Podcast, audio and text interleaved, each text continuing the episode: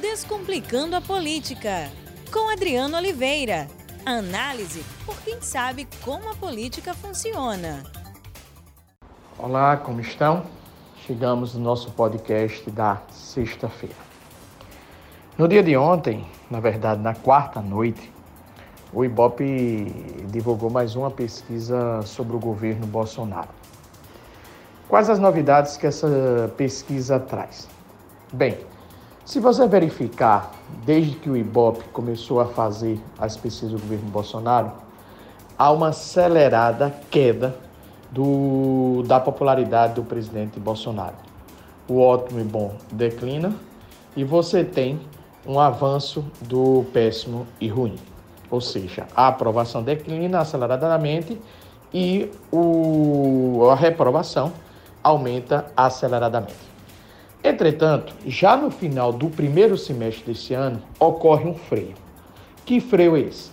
A aprovação declina dentro da margem de erro, portanto, lentamente, e a reprovação cresce dentro da margem de erro, portanto, lentamente. E o regular se mantém estável. O que, é que isso significa? Em primeiro lugar, a questão fundamental. O, a impopularidade do presidente Bolsonaro cresce ele não tem mais o apoio daqueles eleitores que o elegeu na última eleição. Em segundo lugar, falta ao presidente Bolsonaro uma agenda econômica. E aí é que está que explica a queda da sua popularidade. Uma parcela dos eleitores está perdendo a paciência com o governo porque não vê, não verifica movimento da economia. Em particular, um movimento na área do crescimento do emprego e no crescimento da renda. Um outro motivo também é a radicalização do presidente em seu discurso, no que condiz a combate à criminalidade, a questão ambiental.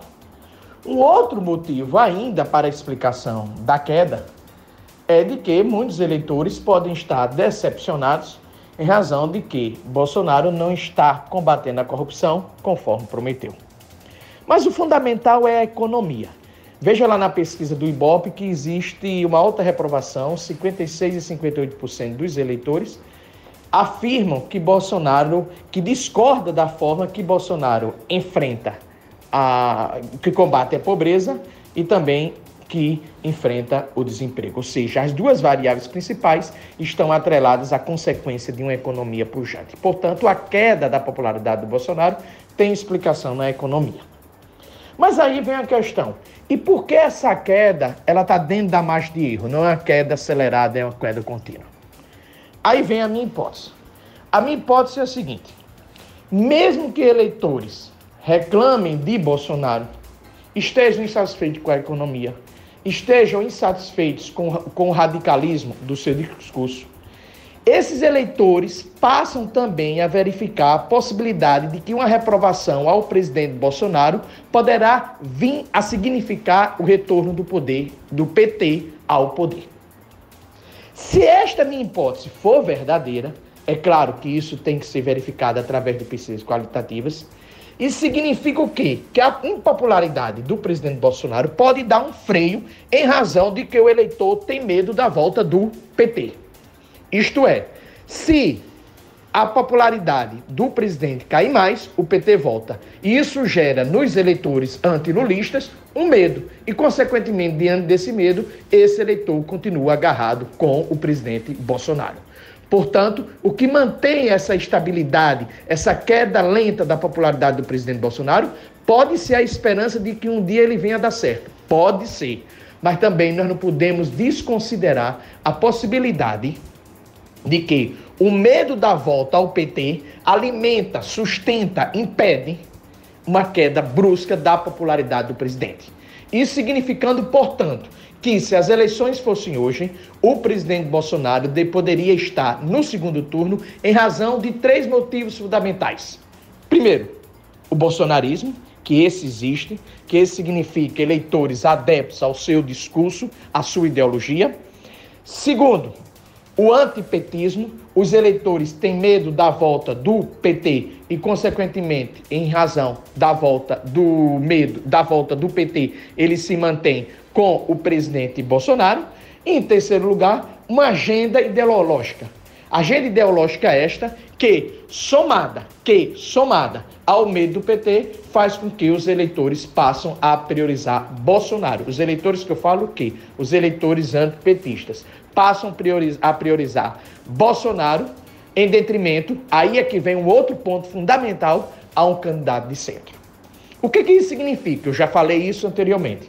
Significa claramente que, em razão do medo ao PT, o bolsonarismo se sustenta. Em razão da popularização da polarização entre petismo e bolsonarismo, você vê, portanto, o sufocamento de uma candidatura de centro. Essa polarização impede que uma candidatura de centro possa vir a disputar um segundo turno com o próprio Bolsonaro ou com o próprio candidato da esquerda. O que, que isso significa? Claramente, significa que hoje, hoje, hoje, hoje, a eleição presidencial caminha para uma manutenção da polarização que verificamos na eleição passada presidente da República. Isto é, de um lado um candidato lulista ou um candidato da esquerda e do outro lado o bolsonarismo. Mas vejo, contudo, que o candidato petista, um candidato apoiado por lulismo, tem muito mais chances de agregar, estando no segundo turno disputando com o Bolsonaro, em virtude, veja só, do medo que os eleitores têm da volta do PT, isso leva o bolsonarismo para o segundo turno, e em virtude de que a queda da economia, a, a, saudade do ex-presidente Lula, da era do presidente Lula, alimenta ainda o sonho da volta daquele passado lulista e, consequentemente, isso coloca o PT no segundo turno. Pois bem, hoje o centro está sufocado. Pois bem, hoje a rejeição do PT mantém uma fraca queda do bolsonarismo.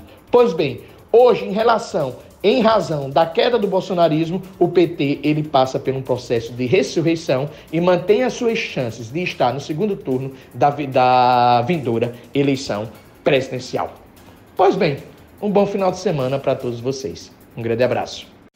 Descomplicando a política, com Adriano Oliveira. Análise por quem sabe como a política funciona.